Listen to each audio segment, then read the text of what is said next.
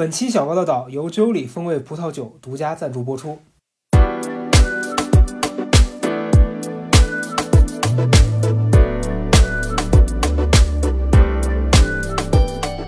哎呀，咱们录了这么多期，我从来没有一期是咱俩以今天这个形式开始的，是吧？嗯嗯，嗯，什么什么形式？我们就是要边喝酒边聊。你不是戒酒了吗？哎，我感觉我在节目里面立的这个 flag 多到已经就是呃，对，一个一个的倒，对就是就是不出一期，大家就可以看到反转。但是没办法，那你说客户爸爸给钱让我们喝，你说你喝不喝？使劲喝！我现在就是整个就是一边喝一边打吊瓶，也不用这么苦情吗？你上来就是我们酒还是得喝，但是得喝一点，就是怎么讲有品质的，对吧？怎么怎么讲？大就是说大胆的讲，说出来，说这个酒有什么不一样？今天我们的这个客户是 Jolie，嗯，Jolie 嗯对吧？这怎怎么让我念像妯娌？Jolie 家里人 Jolie，嗯对我们这个 Jolie 它是一个风味葡萄酒啊。对，为什么说我们今天会喝这个酒呢？首先是他慧眼识珠找到了我们，然后其次是我讲真的，主要是找到了你，主要是我觉得这个酒喝起来真的，嗯，特别舒服。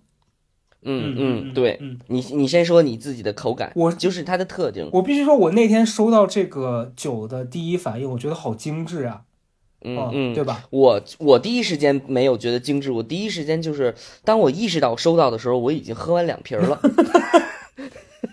就是这个这个我我是喝的特别快，然后它给我的那个口感的感受还是不太一样，因为它有很多不同的感受。它主打的是这个风味儿葡萄酒，它既有葡萄的味道，然后它也有除了葡萄以外的，比如它不同的口味儿的味道。嗯我记得我喝那个是有那个荔枝绿茶，嗯，你就是还挺少见的这个味道啊，我从来没有听过这个味道。然后呃，其他的味道也很好喝，嗯嗯我觉得是这样的，就它我第一次喝的时候，我觉得，呃，因为它的包装上面显示说是可以喝热的，也可以喝冷的，哦，对，就有因为现在冬天嘛，好多人可能都会嗯喜欢喝一些什么热红酒啊这些的，是但其实之前嗯不知道这个 Jolie 的时候，我看网上好多人都是去买那个红酒包，自己回家很麻烦要煮。对我嗯之前也被那种种草过，但是基本上买回来可能煮一次，你就再也不会想嗯喝了。但是那后边不都凉着喝了东西？这后面不是那因为那个你煮完很麻烦，就是而且弄一堆垃圾出来，这个就很方便。这个就是你你嗯你把它倒到那个纸杯里面，然后用微波炉加热呃六十秒，对，嗯，就出来之后嗯就立刻变成热红酒，而且它的那个口感嗯非常的香，然后它甚至还带一点气，对，整个喝下去觉得非常舒服。它有气泡的同时，还会有一些呃果味儿。还有一个特别好喝的是那个雪橙蔓越莓的那个，对？对我特别喜欢那个味道。嗯，我也觉得，因为我喜欢有一点那个果酸味儿的，嗯就是它它有那个果子味儿，然后它又像气泡酒，又像是葡萄酒，我觉得还挺挺特殊的。对嗯，第一个注意到是那个苹果肉桂味儿的啊，哦，你不觉得它特别哦圣诞吗？就很有这个冬天的氛围。哦对哦，对，对你这么一说，那太对了。是哎呀，可是已经喝完了，谢谢谢谢品牌继续给我们寄样品啊，谢谢，就是这个 臭道不要德绑架，吧？真的是臭臭不要脸臭活臭不要脸。嗯没有没有，那个我我去搜了，我觉得将来我可能有机会会去回购这个，我觉得倒是真的，主要是它颜值很高，对就是那个瓶子很好看，然后它也可以适合送礼，因为它有一个礼盒，是的，然后还有就是它这个嗯味道还确实是不错，嗯我觉得比较适合就是喜欢没有那么大量的去喝酒的朋友，但是又想。比如说像过圣诞的时候想喝酒，那那 OK，因为你想买很多大瓶，你肯定喝不了。但是这个的话有不同不同的味道，然后你换着喝，每一个就是一一大杯的状况。对，而且人家这个 Jolie 的这个 slogan 也非常的不一样啊，是人家就敢说自己是每一瓶都好喝。就像咱们敢说七七都上榜一样。谢谢，谢谢，谢谢。你真的是还给你一个机会，你马上就往自己脸上贴金，马 马上就往身上贴金。然后对这一瓶的容量，大家记着啊，三百毫升。我觉得这个就是可能，当然对高嘉诚来说不够了，但是对于普通人来说还是够的啊。没有，在我这个现在戒酒的情况下，三百毫升我觉得是刚刚好。对对，三百毫升是多少？就我现在手里这个大杯子，我这个就是宜家的那个大玻璃杯，你知道吗？这个差不多就是三百毫升，倒满了。对，我觉得三百毫升其实就是你想稍微喝的开心一点，但也不会喝的太醉，就是一个刚刚好的容量。对，哦，好暖和呀。对，嗯，我现在手里就捧着这个热的这个。对我，我俩今天就是这期节目，我俩全程就会边喝边聊。虽然我俩不在同样的一个场景里面，但是对在线喝酒了。没错，但我们享用的是一样的 style 和节节节奏。对对，所以今天的这个周礼我推荐给大家，希望大家都能去尝试一下它的好几个口味。一个是我俩刚刚说的这个荔枝绿茶白葡萄酒啊，还有一个雪城蔓越莓白葡萄酒。然后最最特别的还有一个是这个苹果肉桂，非常有这个节日的气氛。对。哦，太好了，行，大家去看一下，有有大有大的礼盒装，有小礼盒装。对，你要是什么的话，你就大小各买一个。喜欢喝，你把小的送人；你要是不想喝，你把大的送人。对，反正根据各自的选择去做这个 购买就可以了。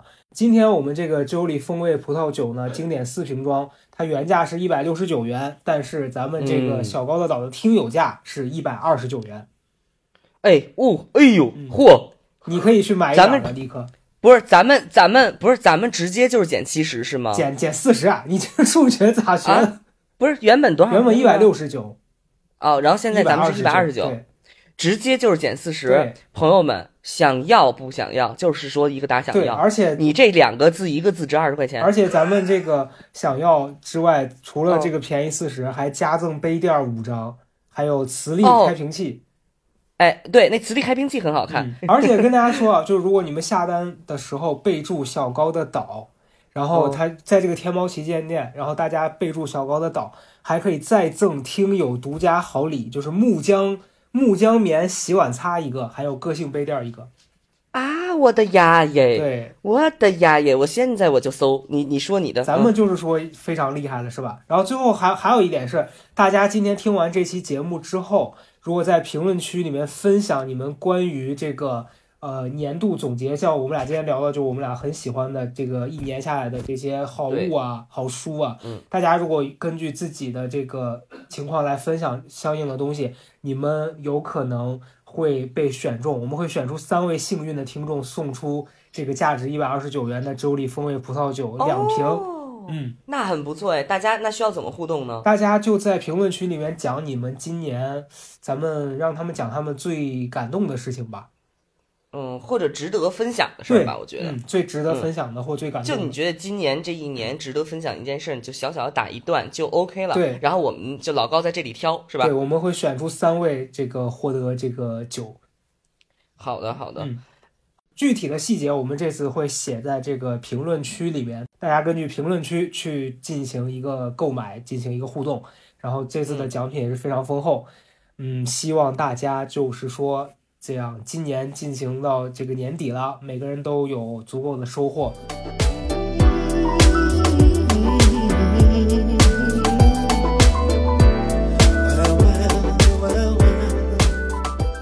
Hello, everybody. 啊，Welcome to 高贵 FM。不，这次是小高的岛，Sorry。哦哦，小赵哦哦，Welcome to 小高的岛。嗯，你看都混混迷糊了，但是这期听到我们俩这么活力满满的，就证明什么呢？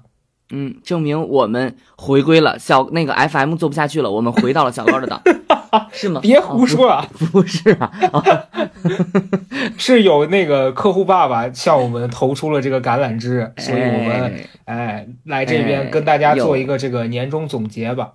有开张了，咱们就是说一首老歌送给大家。我在东北玩泥巴，我在东北玩泥巴。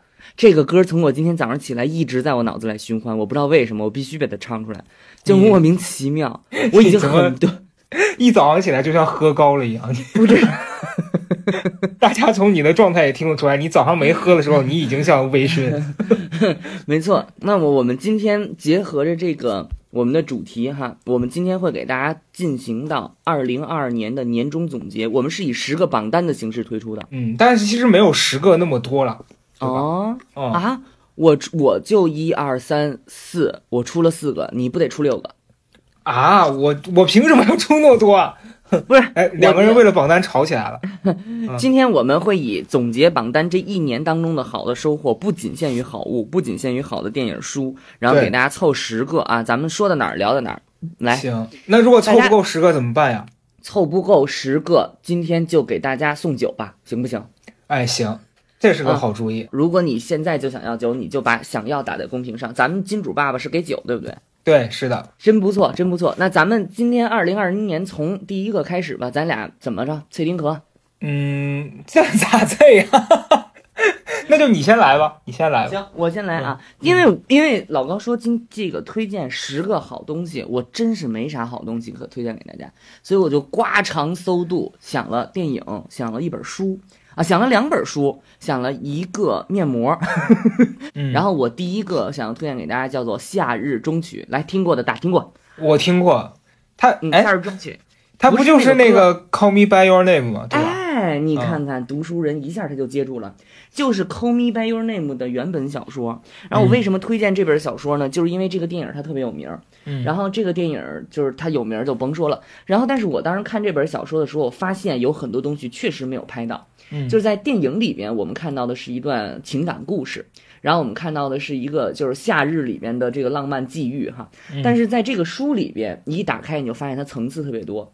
它其中有一个特别重要，就是男两个男主他是如何建立情感连接的。他并不是最开始简单的那种吸引，而是说就是甜茶演的那个男孩儿啊，那个十七岁的男孩儿还是十六吧，外国人都早熟，咱们也不知道。反正呢，他他看到那个美国男人来了之后，他发现说这个人身上也带了一个六芒星，就这个是在电影里面出现的桥段。然后呢，他就发现说，哦，这个人也是犹太人，所以他发现的是从一个欧洲犹太人的角度看到了一个美国犹太人并不遮掩自己的这重身份的那种放浪形骸，因此建立了这个联系。我觉得这书一下就多了一个层次，你知道吧？就最开始大家只关心的是这个浪漫的际遇，然后后来发现它其实还有更多的层次，就是两个人如何建立的这个关系。喝口酒，来干杯，碰一下。然后，然后他就如何建立了这个联系？我觉得层次更多了。他有一个宗教，有一个就是种族的问题，就比嗯我们看电影更丰富。所以我这本书呢，就推荐给大家。如果你本来因为这这电影其实本来就挺多人都知道的。如果说你你如果想要最近读读小说啊，或者是那种浪漫情节的呀，你就看这本书，我觉得还挺好的。嗯，这本书推荐给大家。这本小说我之前也读过，好几年前看的电影吧，在它最火的时候。然后这本书是当时应该是某个出版社的编辑送送给我的，所以我在读的时候会一开始会觉得说电影我都看过了，我还读它干啥？但是真的再去读它的时候，跟看电影的感受完全不一样。嗯，对，它一直描写的是一个夏天的，他们在那个城市叫啥来着？我忘了。奥地利小城，它就、哦啊不是意大利意大利小城，它对就叫意大利小城，就是那个望京那个意大利一条街，就在那儿。有病啊！不是，就是他书里面一直描写到夏天，然后他们在各个地方游泳，然后还有就是，你知道那个那个特别炎热那个氛围，我感觉我在读书，我在读书的时候，我都仿佛置身他那个环境里面，我觉得真写的特别好。嗯，男主人公叫埃里奥，嗯。嗯，就是他这个里边儿，我当时看电影的时候，我这人其实是一个情感残疾啊。就是我在看 电影的时候，我都看到那电影有一百二十分钟，我都看到恨不得七十分钟了，我都没觉得这是一爱情片儿，我从始至终没看出火花在哪儿。你以为是个悬疑片儿是吧？对我，我不知道这俩人什么时候开始开搞，我不知道。然 后很粗俗，很粗俗，你很粗俗。对，然后后来我看小说的时候才知道，男主人公从第一次见到这个美国人的时候，他就有了这个情感的波动。啊。然后，但是这些是在小说里写的。你在电影里当中，如果你和我一样是个情感残疾，那么就让我们干杯。干杯，冰。这是我第一个推荐啊。刚好我也要推荐一本书，是我上周才看完的那本书，叫《命运》。对，作者是这个蔡崇达啊。嗯蔡崇达，我是怎么知道这个人的呢？是你知道在好几年前我还特别沉醉于这个消费主义的，就尤其是购买很多服饰的时候，当时在北京有好几家这种买手店，叫明堂，现在已经倒闭了，哦就是说赚够钱已经就是解散了。卷包会，嗯，对，但当时我在那家店买过很多衣服，而且他们家店当时让我非常不满的一点是，他们家的店员特别喜欢让你充值，你知道吧？而且有一次非常夸张，找我跟我说，你充三万，我们送你一万五还之类的。我就说，我有三万，我也不会往里头充那么多吧？谁谁家干嘛呀你？去那儿看书，为啥能看出这么多钱来呀？不是不是卖衣服的，哦卖衣服的。后来有一次跟赵英男，我们俩一起在聊天的时候，他问我有没有看过蔡崇达的书，叫《皮囊》。我说我看过啊，嗯然后他就说，你知道吗？那个名堂是他开的，哦，我就我就大为震撼。我说啊，我说天哪，我说真的是读书人，就是啥钱都要赚。然后人家也是作家，人能开一个服装店，这跨界跨的可有点大吧？说明什么呢？说明他上头有人。嗯，还还，你真的也很粗俗。就是没反开玩笑，我不知道啊。然后反正就后来那个店也就倒闭了。但是嗯当时因为这茬子事儿呢，我对他会有一点点就是说没有那么纯粹了。就我对他的看法会觉得他是不是一个商人啊？他可能怎么样？然后尤其前几年他那个《皮囊》那本书其实也挺火的。我当时看完，我讲实话，我现在有点记不太起来，但我那个时候应该印象是一般。所以当他出这本《命运》这本书的时候，我一开始是带着先入为主的偏见的，我会觉得这书应该不怎么地吧，啊、嗯，但是后来有一段时间，就我刷各个 A P P，他老给我推这本书，然后我就搜了一下，发现他评分九点一分，我说有，这么高，哎然后当时就抱着一个就想看看是刷的还是说真的这么好，真的，对，就后来读的时候，我整个在过程当中好几次真的涕泗纵横啊，啊，对，涕泗横流。这么这么这么这么的感人吗？他这本书讲的是他太太，你知道吧？就是、嗯，太太应该是他他们是外婆的妈妈，对，哦，是这样。然后就讲那一代人他怎么样跟命运抗争。然后一个算命的人跟他讲说，你这辈子没有孩子。然后后来、嗯那个算命的人让自己的孩子娶了她，啊、哦，然后嗯但是他们俩哦就一直没有生生孩子。哦，然然后他就一直很想要有一个孩子，然后那个男的也当时因为整个战乱什么的就被抓走了，然后他在那个战乱的期间就领养了很多那些难民啊，各种小孩儿。的小孩儿。啊，嗯。然后他把那些孩子当成自己的，然后一个一个养大，然后就嗯。反正中间很多细节描写到我真的那两天也因为一直关在家里嘛。啊，然后我嗯读到那些书里面，他对一些生活啊，对对，就是人跟命运抗争的部分的描写，我真的是在家大哭，因为太写的太好了，真太好了。嗯。我发微博了这一段，因为我觉得这段、这一段写的真太好了。就是当时我发微博，他说阿泰说，一个人如果是好死的，那他最后要走的时候，他可以有一次选择，可以入土为安，赶紧轮回，也可以向天开枪，再不回来，那样上天就会多一个洞啊，天上就会多一个洞。嗯，然后阿泰说：“你看，天上天上一颗颗的星，就是一个个不愿意再回到人间的灵魂向天开的枪。”我的妈呀！我当时读到这一句的时候，我就觉得，就是怎么能写出这么好的句子来？真的很不错，所以大家千万不要觉得开卖衣服写不出好书啊，对，千万别这么我跟蔡老师道歉，是我是我就是说 是年少见识知。浅薄了。对，你见，哎，我想知道其实这本书是完全现实主义，还是有些魔幻现实？它有一些魔幻现实的。那我太爱了，那我喜欢，因为听起来有点那个加西亚马尔克斯的意思，是不是？嗯，就是百年孤独。对对对对对，真是真是有点百年孤独。然后它中间，呃，因为她她的那个婆婆是一个神婆嘛，然后她中间就会写到说婆婆是看得到神的啊。然后之前村里的人每一个人都会找她婆婆来求各种事情，但后来因为、因为一些时代的原因，她他们就被迫要和过去的这种生活方式进行一个分离了。对，嗯然后书里面写的那些神也就一个一个离开他们了。但是它中间有一段描写，我也特别感动，就说大家因为当时的那些规则嘛，那神什么的就不能留住了嘛。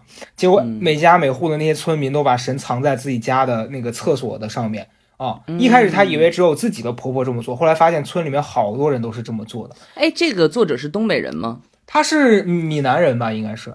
哦，应该就是因为我看过那边，我看过有一个这个纪录片叫《中国最后的女萨满》。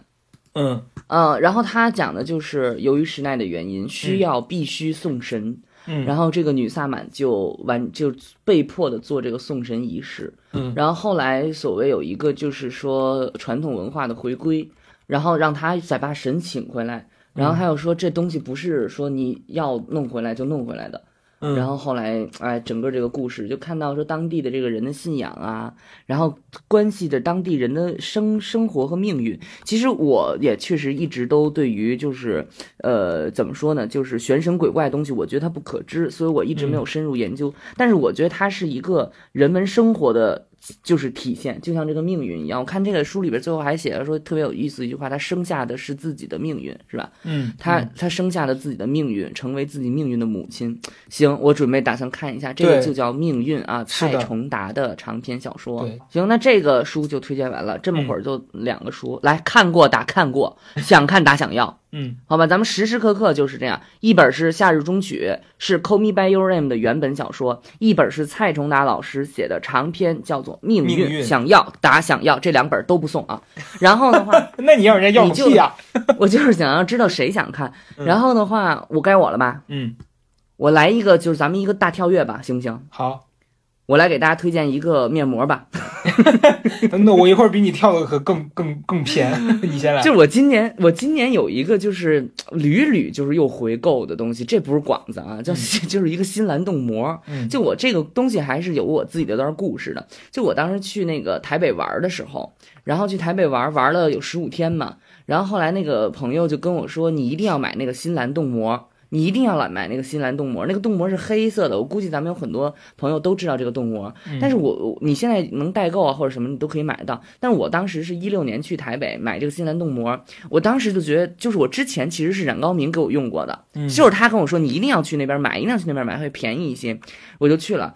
特别傻，我就在那个当时台北就有两个啊，现在应该也有一个叫康士美，一个叫屈臣氏，你知道吧？就这两家，它这两家其实都是那种药妆店，一个叫康士美，一个叫屈臣氏。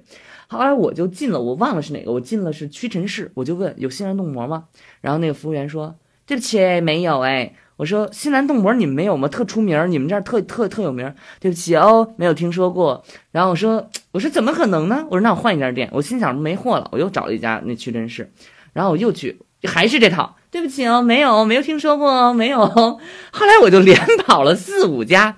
后来我发现什么问题，你知道吗？他不是在屈臣氏，他是在康士美才卖。但是那个服务员就死活不告诉我，不是在这家，就在那一家。然后我就是跑到那一家才去买。然后这个我之所以今天今天就是又把它提出来之后，我就觉得它特别好用。今年我我是觉得特好用，就是你用完了之后，脸上它会，它是。呃，水膜、冻膜，然后我自己用的时候，它不会往下流，就是它固体性还行。然后我又特别懒，懒得去贴那个纸膜，纸膜不滴答往下滴的水吗？对，我不是老得敷着面膜往出跑吗？我就敷这个。然后还有它能把那黑头给嘬出来，也没有那么夸张。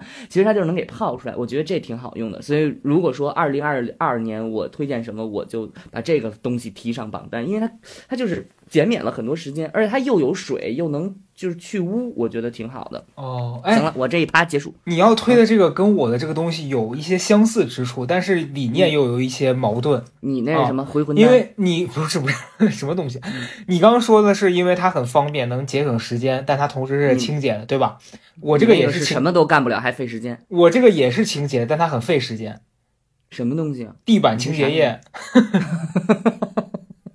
哎，真的，我讲真的，我我我以前是真的不会买这些东西的，因为以前我请保洁阿姨请的比较多嘛，在以前疫情没有那么就是频繁，呃，改变大家生活的时候。但是今年，因为首先我们搬家了，搬家之后，我们家狗到一个新环境之后，如果有那个生人过来之后，它会一直叫，就会搞得我很焦虑。所以其实我当时想说，那能不能就是我自己想办法去把这些。事儿做了，好避免让生人那个长时间的来我们家啊。嗯，然后当时在抖音上吧，也是刷刷到有一次有人就推荐了这个地板清洁液，然后我当时想着说那买来试试吧，啊，然后前段时间因为不是我居家嘛，就没事儿干，我说那我研究一下。这个播客录到现在，你已经两次说自己被困在家里了。今天我告诉大家，其实高嘉诚坐了一整年的牢。别乱说，老李能喝酒吗？老李不能。继续。然后我当时就呃，而且很妙，我跟你讲，我拖地的这个桶啊，它都不是一个拖把桶，它是之前我买的醒花的桶。什么东西？醒花的，就花儿。醒花是花儿，每次买回来你要醒它，要不然它路上可能会冻冻死啊，或者怎么样的。哦，真是精致哎！结果现在已经不养花，拿它当拖把桶了。清洁液很好用，它是呃外包装特别像那个芬达的那个那个样子，然后它也是橘子味儿的，真的就是你把它倒出来，它就有有一股很香的那个橙子的味儿啊，但也不能就是说久闻可能会致癌，我不知道，就 这我从来没见过一个人推荐东西说这东西可能致癌，我 致癌，我在发什么疯啊？不是不是，就是我想表达是大家不要。呃，也没有人会多闻，是我发疯，对不起，我道歉啊。然后反正就是你把它倒在那个水桶里的时候，它也不会起太多的沫。然后你拖完，你像我我们家现在租这房子，它是客厅是大理石的地，然后它其他房间是这个木地板，但你拖完之后地会特别的亮，嗯，所以你在家的时候，你看那个亮晶晶的，你就会觉得心情很好，因为你觉得你自己的环境非常的舒适，对，嗯，哦，所以我觉得我也是今年我爱上了。打扫家里的这件事儿，因为以前我会觉得这很麻烦，但是现在有时候我不想刷手机，或者是我觉得今天吃完饭就就坐在那儿很堕落，我就不如来做做家务。我觉得哎，坐在那儿很堕落是什么东西？因为觉得没有做事情啊，就是你想做多做点事儿。你喝酒呀？你在家一人喝酒呀？你喝完了你给我发短信。你不就有事儿干了吗？那不能天天这样啊，对身体也不好，对吧？对，咱们讲究的是一个微醺，而不能不能酗酒啊。你还知道啊？是的，是的，你还知道。行，好，这是推荐的能致癌的什么东西？你别放屁，是能让地板很亮的清洁剂。OK，OK，行，这个证明高阿成今年开始参与到家庭劳动当中。是的，是的。然后我第三样，哎呦，这么快我就讲到第三样东西了，妈呀！对，那第三样东西是又又是一本书，这本书咱们又是一个大跳跃啊，跟上节奏，讲人类史的。妈呀，你看书真的很 很杂，真的很杂。这一本书叫做《枪炮、病菌和钢铁》，哎，这本书很火，嗯，非常火，因为它伴随着它有个前站，它为什么火呢？前站有个叫做呃《人类简史》。就那本书更火，但是我跟大家讲，你看过《枪炮、病菌、钢铁》，你就发现《人类简史》它就是个屁，它就它就是一个科普的网红读物。但是《枪炮、病菌、钢铁》在我看来，它还是一个非常认真在写人类史的，里面有非常多我从小就非常呃疑惑，但没有人能给我解答的问题。比如说，核心就几大迷思啊，人类史几大迷思：为什么是美洲被被侵略、被占领？而不是欧洲或者是亚洲被美美洲人攻占，you know，嗯，就是这是为什么？当然，你可以说是因为这边发生了工业革命，我们发生了枪炮，欧洲人。但是为什么？究竟是为什么？然后他特别深刻，我觉得他特别根本性，从地缘的性来讲，就是来讲说，哦，美洲其实它是一个纵向的大陆，它是横跨了南北美，就是南北两个。半球的一个大陆，然后这个大陆导致它因为是纵向的，所以它同非洲一样，南北两边的农作物、农业文明和其他的方式没有办法跨越赤道这个天然屏障，所以它就没有办法正常的步入到农业社会，因此它就是落后的。然后欧洲人和我们的欧亚大陆是横向的。我们发现，我们吃的东西很多的东西，它可能是从早期两河流域传过来的。然后东中国的东方的食物也可以传到欧洲去，因为我们是横向的，我们没有一个农业文明的天然屏障。呃，这个就我觉得解决了我原来对于人类为什么今天世界是这样的一个迷思。然后还有很多都是这样的。还有关于很多很多的这种细节，比如说非洲，它其实并不是我们以为的所有的非洲全是一种黑皮肤的人，嗯，其实它有非常多的人种构成。然后，比如说我们所说的太平洋上的人，并不是我们所说的黄种人，他其实是从非洲出发的一种叫做南岛人的黑皮肤的黑种人。就是他整个人类史，他从人种、种族，然后变化、文明的变化，还有地域地域性的变化，就是讲的非常清楚。然后说人类历史最重要的三个要素就是这个标题：枪炮、病菌和钢铁。枪炮就是武力，病菌其实就是病毒和细菌，它是影响人类命运最大的一个要素。就像比如说美洲百分之九十的印第安原土著人，并不是被杀死的，并不是被枪打死的，而是被欧洲人带过来的天花病毒和流感感染而死的。而本质上原因还是因为他们的发展是落后的，就是它是采集文明，它没有进入到农业文明，所以它没有跟家畜一起生活的经验，因此它没有在整个的族群身上有这种。抗原的预备，就是他非常清楚的说了，就是人类历史它是怎么发展的，然后为什么有几次大的瘟疫就很好。如果说对于现在很多东西，你觉得哎，好像大家都不知道，但是好像也没有人问这种问题，萦绕心头已久。你可以去看这本书，就是一下就很多问题都解答了。这本书真的特别好，我真的。所以大家发现了没有？这个曹富贵他也不是只会发疯的，他还是会看一些很严肃的书的。哦，大家就记住我那话啊，嘴上疯疯癫癫，心里明白白。哎，但我有一个问题，啊，就是其实我觉得我们这受众啊，他也不想看你 这这这种严肃的书的。明白？那我接下来推荐的一个呢，就叫曹富贵本人这个抖音账号，你们就给我看，行吧？咱们这就接上了，行不行？行啊。这想看兰姐的，想看强姐的，都在这个账号上啊！大家赶紧去关注啊，赶紧去把它关注起来。想读书的打想要，不想看的去关注那边打想要啊！行了，行吧，这横竖都让你把这个便宜给捡着了，都吃了，对，都吃着了。行了，非常厉害，我只能说手段很高，来干一杯。哎呀，好，那我这部分我要推荐另外一本书，也是我最近在家是看的。这本书叫《手机废人》，这个系列很出名，就译文纪实的。他之前出过很多很有名的这种纪实文学。这个《手机废人》，他是应该是前前这几年吧，然后反正是日本那边对他们社会上大家对手机的过度依赖的这个现象做出的一个调查。然后这本书我在读的时候，我我会发现，就是呃，因为现在这个社会很少有人不用手机嘛，就肯定还是有，但是是一小部分人。然后你就发现，同样是亚洲人，那日本人和我们，他文化上面也会导致大家在依赖手机上会有一些些不一样。我觉得这个还挺有趣的。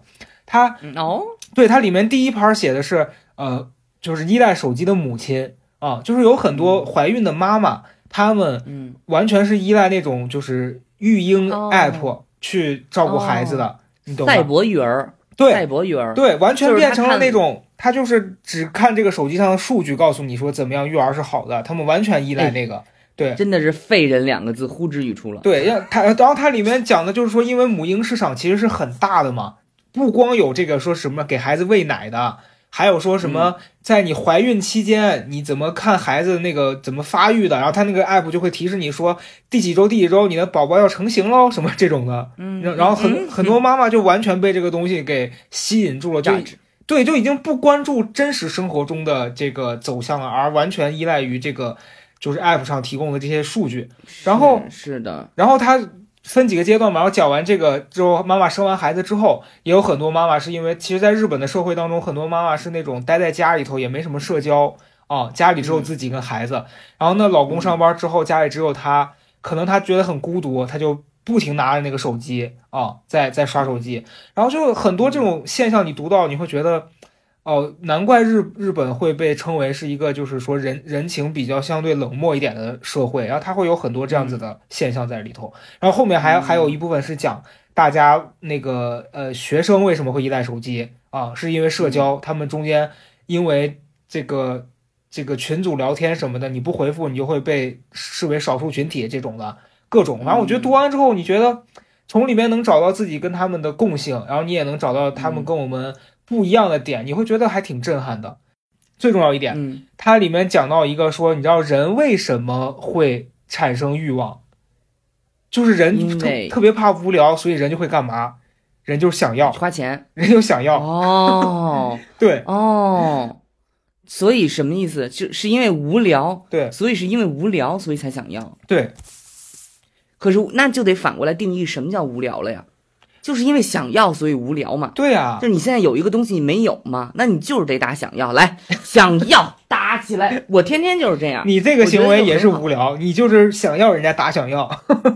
哎，对我今天还在想，为什么要发疯？发疯就是因为无聊，嗯，就是因为你觉得无，就是这些东西都没有创意，所有这些表达都不能不能正确的传达你的情绪，对对你就是得要有一个发疯这这种表现。我完全，我现在已经完全悟透了。嗯，行，这本书叫什么？手机废人冷冷漠社会，叫哦手机废人叫手机废，冷漠社会 直直接扣一顶大帽子扣在日本头上，冷漠社会。很夸张，你叫手机废人啊，手机废人。哎，我刚才讲到一个什么问题，但是我觉得我就应该不是一个手机废人，嗯，我就是什么？废人，哎，我一猜，我一猜你就能接得住。嗯哎，我是什么呢？你比如说家里做那个，有一天我舍友想要吃那个呃炒疙瘩儿，呃不是炒疙瘩儿，就是呃什么疙瘩汤，你知道吧？疙瘩汤，拿西红柿鸡蛋什么的，可是我们谁也没做过。然后我说那行，你去搜手机吧。他就把那个手机开始打开下软件，然后点什么，他还没他还没下完，你猜怎么着？嗯，你猜？手机炸了，大胆说出来。手机炸了，我都做完了，我都做完了。嗯，因为我就觉得这玩意儿你根本不用看，就是你那疙瘩汤吃过几次，我还特别牛。有一天我自己研发了一个奶油蘑菇浓汤，嗯，我就切了点蘑菇，然后我心想，就这有又有蘑菇又有牛奶，我实在这蘑菇也不值当炒盘菜，怎么办呢？弄一奶油牛蘑菇浓汤吧。怎么弄呢？你知道怎么才能让奶油蘑菇浓汤变浓吗？嗯，来考察你。呃，给它加多加奶油，哎，错，完全错你看你这思路就，你这思路完全就是被他这个你吃的时候加淀粉勾芡呀、哦，就你加点那团粉，然后你饭里一倒，完全就它就变浓了。然后你再搁点那牛奶，牛奶多熬一会儿，搁那蘑菇粒儿搁在里头。然后你要有黄油，先拿黄油炒蘑菇，炒完了之后搁牛奶，然后最后拿那个团粉一勾芡，一模一样。我的妈耶，一模一样，真一模一样，这都不用学。我就觉得我这方面还挺行的，就是做饭，只要咱吃过一回，不要太复杂，咱就完全知道会做。所以就是说，这个奶油蘑菇浓汤啊，配着咱们这个红酒，非常来干杯。嗯，先先干杯，干杯，Baby, do you like me like ooh yeah? Said the trouble me, said I'm the one yeah. Now it's forward, not so way. 然后我再推荐一个吧，行吧？但我推荐这个大家都没法拥有，你只能是提供一个思路。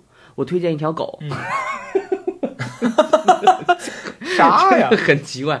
我推荐一下我们家的这条狗啊，就嗯就是我今年有一个变化，养了一条狗，其实是我那个朋友在养，然后我们俩住在一块儿，我们俩养了一条狗。然后这条狗呢，它名字叫娃娃，就大家有时候在直播里能看见。然后这娃娃真巨聪明，巨聪明。嗯我跟大家讲，一定养狗，一定要养边牧跟土狗的串儿。就是这么具体对吗？，这狗就是边牧和土狗的串儿。就边牧是很聪明的，但它个儿大；对，土狗是个儿小，但是它呢可能长得呲咧巴，然后但是它很聪明。你把这俩一串，你养那狗，所以你就跟我跟大家讲，千万别去买狗，你去领养，你去看那边牧跟那土狗生的那个小串儿，你养一个巨聪明，我的天呀！这狗现在聪明到什么程度？不瞒大家说，这狗在我们家现在学说话呢，越发离谱了。越发离谱他。说什么话它了？巨你家狗早上起来跟你说想要是吧？我们家狗会说话，我的天呀！我知道听起来特别离谱，但是真的，就是它现在只会说一个词，它会说下楼，下楼。妈呀！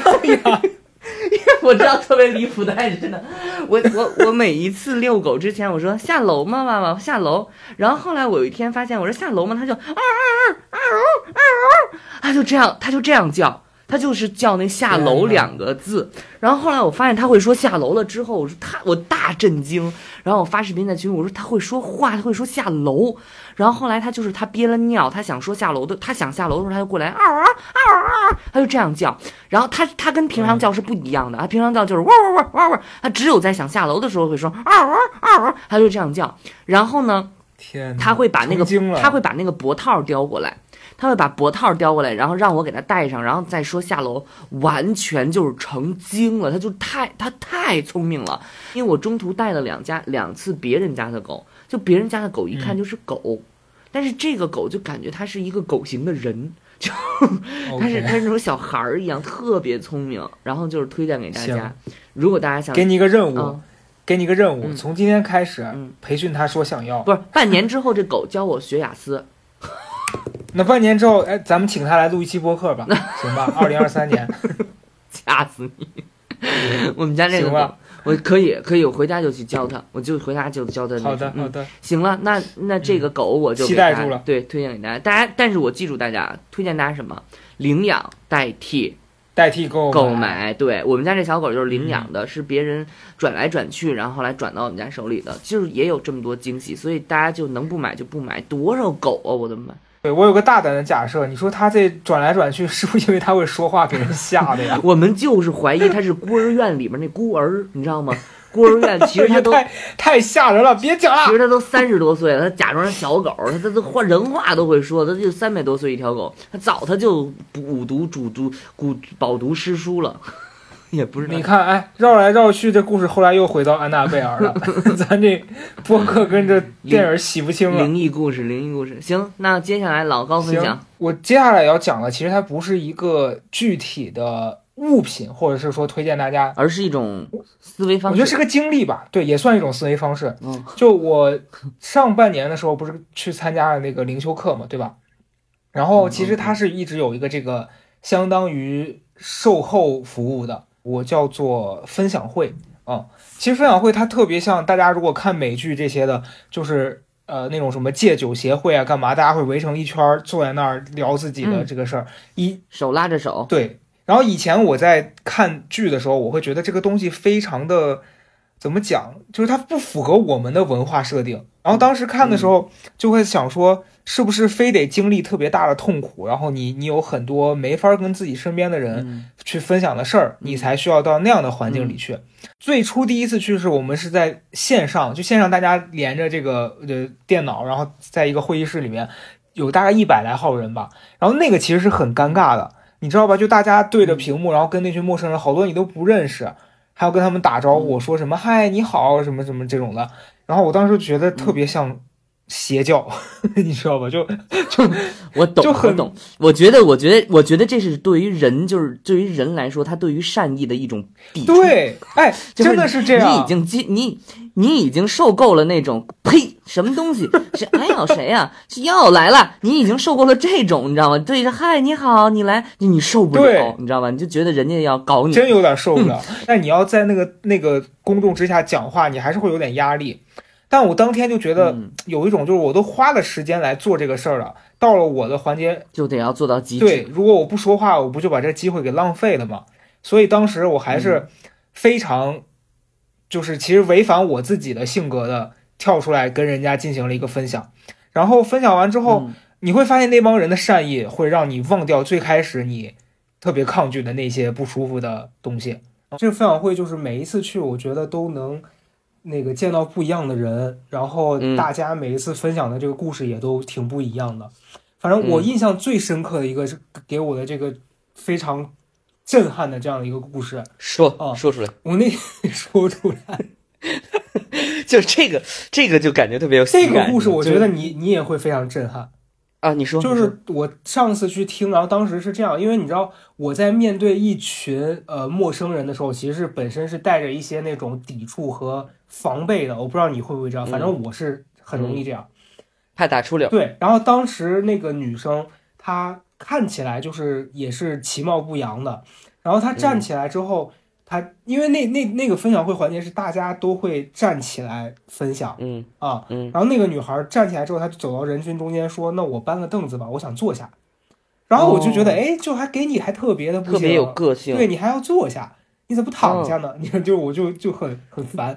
然后 哎，你真的是对所有的个性表达都有一种天生的灭杀，对对灭杀的性质，殊不知你自己这事情最多对。我就是一个 bad bitch，然后然 后然后他就上去了之后，他就坐在那儿了，然后他就开始讲那个故事。那个故事那天讲完，我整个就是我操三三观震碎。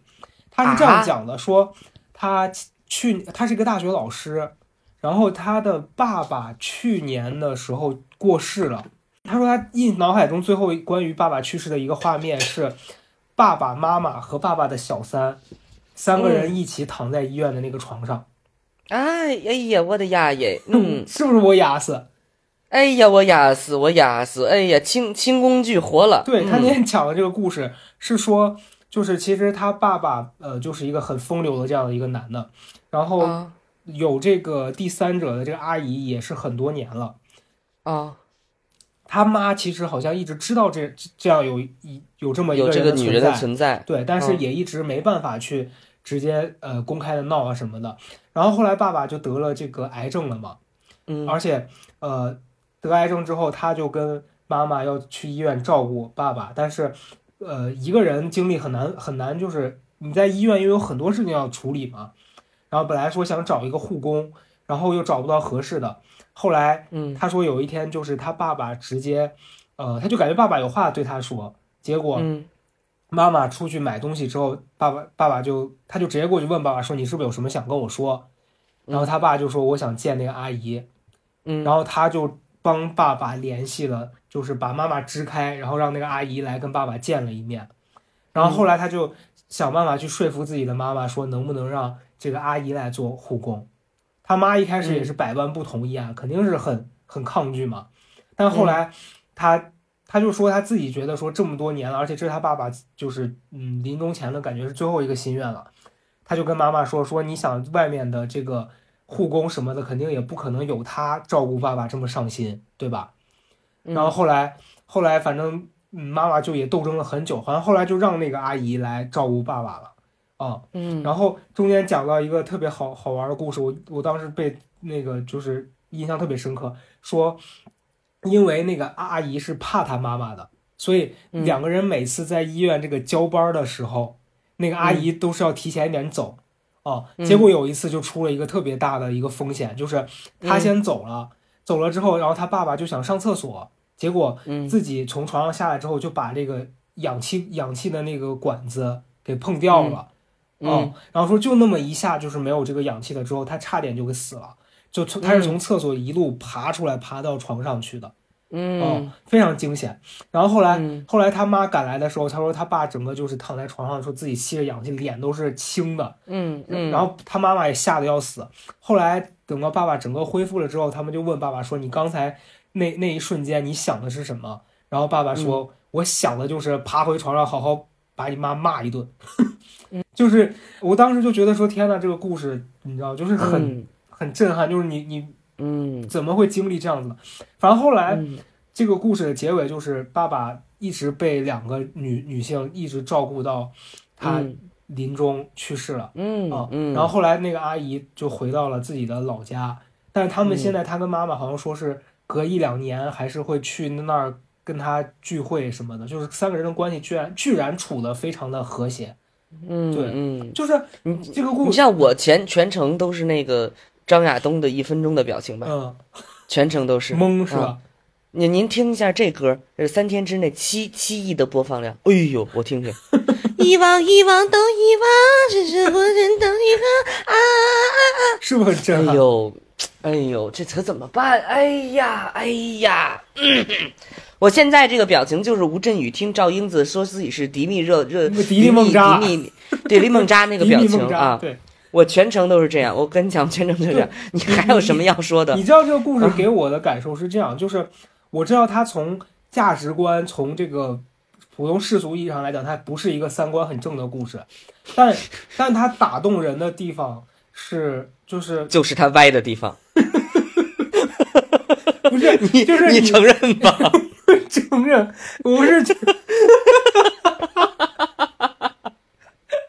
我一语道破天机了，对不起啊，就是朋友们。我必须说，我不认同这个，呃说人一定要就是说，嗯小三怎么怎么样的，就是我我呀怎么解释呢？就是我不我不鼓吹这是一个好事儿，但是我觉得它当中是有让我觉得很震撼，同时也是对，它有有人跟人之间感情纯粹的地方。那确实人性之光嘛。对，但我确实也觉得这这爸爸不是个嗯好好好男人。所以说他的震撼之处就在于他这个他的他的他的反三观之处啊，就是这 你这是能怎么评价呢？对，就是，但我觉得就是说这个故事啊，它很适合拍成电影，对对对，它非很常有电影感。很适合拍成电影对，很有电影感。就是，嗯，就是你日常，因为它你跟你你你的难评价，或者我全程张亚东脸，原因是因为它是在我来看是我生活当中一件事儿，对，我就很难评价他。但如果他，我觉得他是个电影当中事儿，我觉得那就发发挥想象力和评价的空间很大了没。错，对吧？就是这个什么，那就全来了呀！爱的爱的包容，人的这什么这那，对哎呀，这个呃，这全来了。但是确实，这故事震撼就在于它离我太近了，反正很震撼吧。对于我来说，我去参加这个分享会，每一次听到这些确实。不一样的事情，我都觉得，哎，人生真是太太复杂了。这个故事就就是让我来评论，我只能说，就是说这世界真的很大。对，那那那你说，就是你你活这么多年，你也就听过这一回吧，对吧？是的，那你也能也能就是说放放宽心了，就是说你活了这么多年，就听过这么一回，也就充分证明整个这个世界相对还是正常的。就是这 这个故事它是少数的，但是它也所以你因此你也可以得到很多别的，比如说。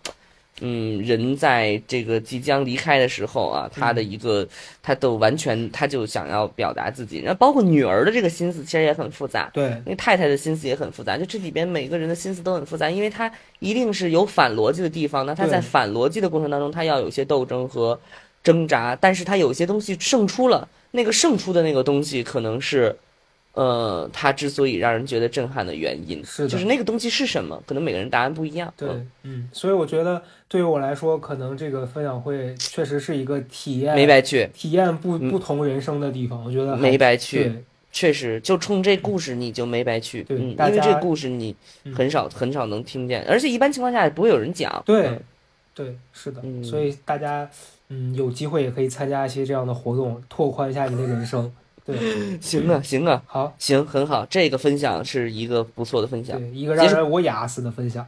我是真的我雅思，嗯嗯，好，然后呢，好。然后再分享一个关于我我自己生活的趣闻 吧可以可以，大家已经对于我的大舅已经了解了，嗯。对吧？已经稍有了解了。然后我要讲一下我大舅的妹妹，我妈，就就是就是现在已经这么介绍了。我妈是一个特别特别，就我发现是近几年开始对我就是特别的，就是想要，嗯，也不能说是指导，只能说叫做告诫。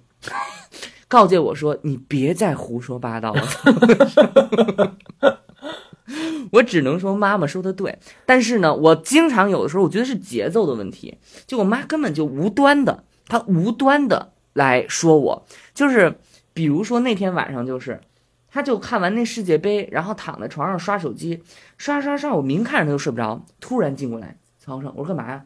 你别再乱说话了。我说我说什么了？我当时我就爆炸，我心想我妈也没听我播客，你别再说乱，你你小心着吧。我说到底有什么事儿啊，妈妈，你告诉我到底什么事儿？我告诉你，你就是别说话了。我说你到底有事儿没事儿？十一点四十五，大夜里十一点四十五，我不知道我妈要在那个手机，就是那种老年公众号又看见啥东西了，嗯你知道吗？然后大夜里的看，然后她第一时间就想到身边有没有危险分子，一下就想到我了，然后就过来找我说：“你别说了。”我说：“你到底有事儿没事儿？你到底不让我说什么呀？”我就记，你就记住，现在你就是少说话。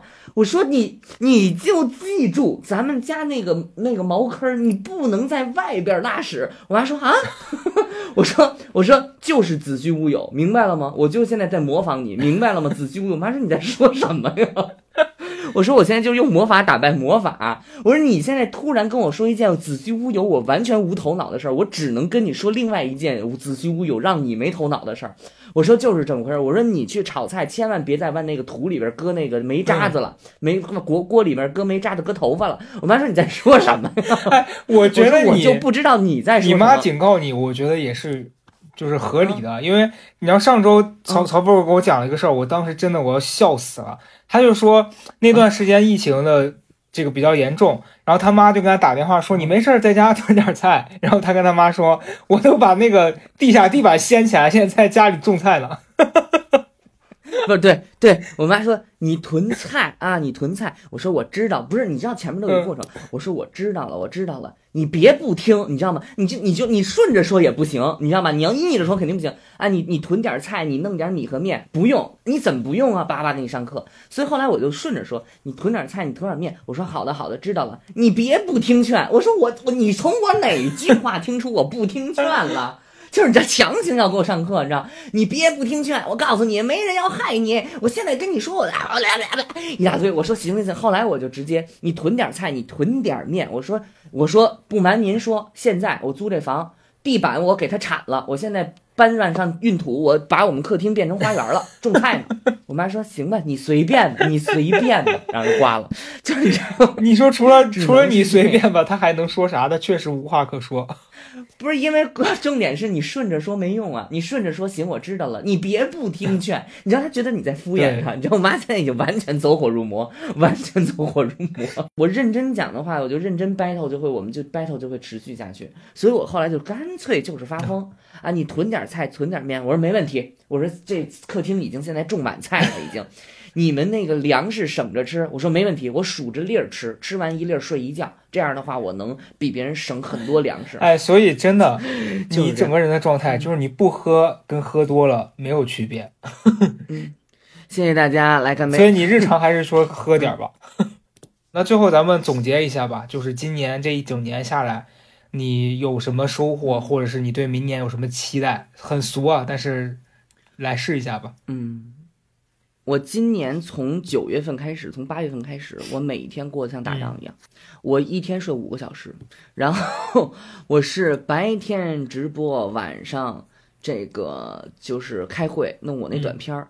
后来十一月份拍完短片儿，马不停蹄回来又开始写剧本、写小说，所以今年是真的就是从九月份开始就巨忙无比。然后我觉得我好像也能接受，我好像也能应对。然后有很多又是没有想到的东西发生了，比如说抖音突然爆火，我本来你记得吧，我说我就放弃不想做了，没想到抖音又翻红又爆火。我觉得二零二三年咱们必须得把这抓起来了。我这才华真的就是呼噜呼噜乱出吐，现在就是堵止不住的一个情况。奥斯卡已经通知我，我开始胡说八道。就给你喝的呀，这这喝几两呀，给你弄成这样。脱缰脱缰的野马，我现在脑子不受控制。就是我是从说啊，就是二零二三年，我觉得我就是我今年最后末尾的结结尾，我觉得我好像相对于以前，我反而觉得我能够驾驭我的生活了。我不知道你有没有这个人生阶段，就是你原来会觉得一直在被推着走，然后被踹着走，被踢着走。从这儿被踢到那儿，从那儿踢，但是今年我感觉我好像我能够自己掌握自己的这个节奏，我要做什么，然后我我把我该做的做完之后，我还能做什么，我好像都能安排下来，然后我觉得是是一件好事。然后二二零二三年，希望能够把这个状态维持下去。我跟曹富贵的状态没有那么像，就是因为我其实没有他的工作强度那么忙，我每周处理的事情比较固定，而且基本上如果我的工作来之前都会提前一段时间跟我说啊，你几号几号的时候要发一个什么东西，所以我会有比较充足的时间去做准备。然后以前我会觉得嗯很慌张，就是在这个过程当中，我会觉得那哎呀，是那个 deadline 还没到，我要不要提前把它赶完呀？或者是赶完了之后，我下一个阶段又没有定死的这个工作日期了，我我应该怎么办？就会被这些事情给困住，很慌张。但是今年我的一个改变是，我不会因为这些事情变得心情很受到打扰，然后我会在每一天。就是更专注我自己现在手头在做的事情了，我觉得这个是最重要的，因为有的时候我觉得大家可能觉得很慌张啊，或者是你觉得啊，你你会忍不住跟别人对比，那都是因为当下你自己手头的事情被你给忽略了，然后你转头去看别人，就就我觉得这个东西其实是嗯。很没必要的，对，所以今年整个状态虽然说我。还是有我自己觉得不满足的地方，但是就是学习曹富贵的精神，咱明年就是要干嘛？就是要拿到这个诺贝尔文学奖。没错，你明年拿诺贝尔，我拿奥斯卡，咱们顺便再弄一个那个叫什么雨果奖，那雨果奖咱们也弄弄。嗨雨果奖是什么果儿啊？咱们也不知道，咱们就是说给他拿下来，收拿下来，收购这个麻六记雨果奖啊。对嗯，收购蛮六记，然后写咱们的十二条命，你比蓝你的电多三你的二十张嘴。也不知道做哪。好，本期节目的最后呢，我们我们再次感谢周礼风味葡萄酒的独家赞助播出。谢谢谢谢谢谢，嗯咱们就是每一瓶都好喝，每一期都上榜。对，然后大家去周礼天猫旗舰店即刻下单，然后下单前不要忘了报上我们的这个独家优惠口令，就报备注这个小高的岛，然后嗯，大家到时候呃买了之后过来跟我们进行一些互动，还有机会成为这个幸运观众。是的，嗯，是的，是的啊，记得记得口令啊，脚高得岛。对嗯，好，人生最幸福的事情呢，就是有酒有朋友。谢谢 Jolie 这位好朋友给我们带来温暖的幸福冬日时光。All I want Christmas。咱现在是已经强姐跟这个兰姐都不行了，要牛姐了是吧？牛姐，牛姐，这个这个十二月份牛牛月，那必须得这么唱。行行，祝大家牛月快乐，拜拜。好。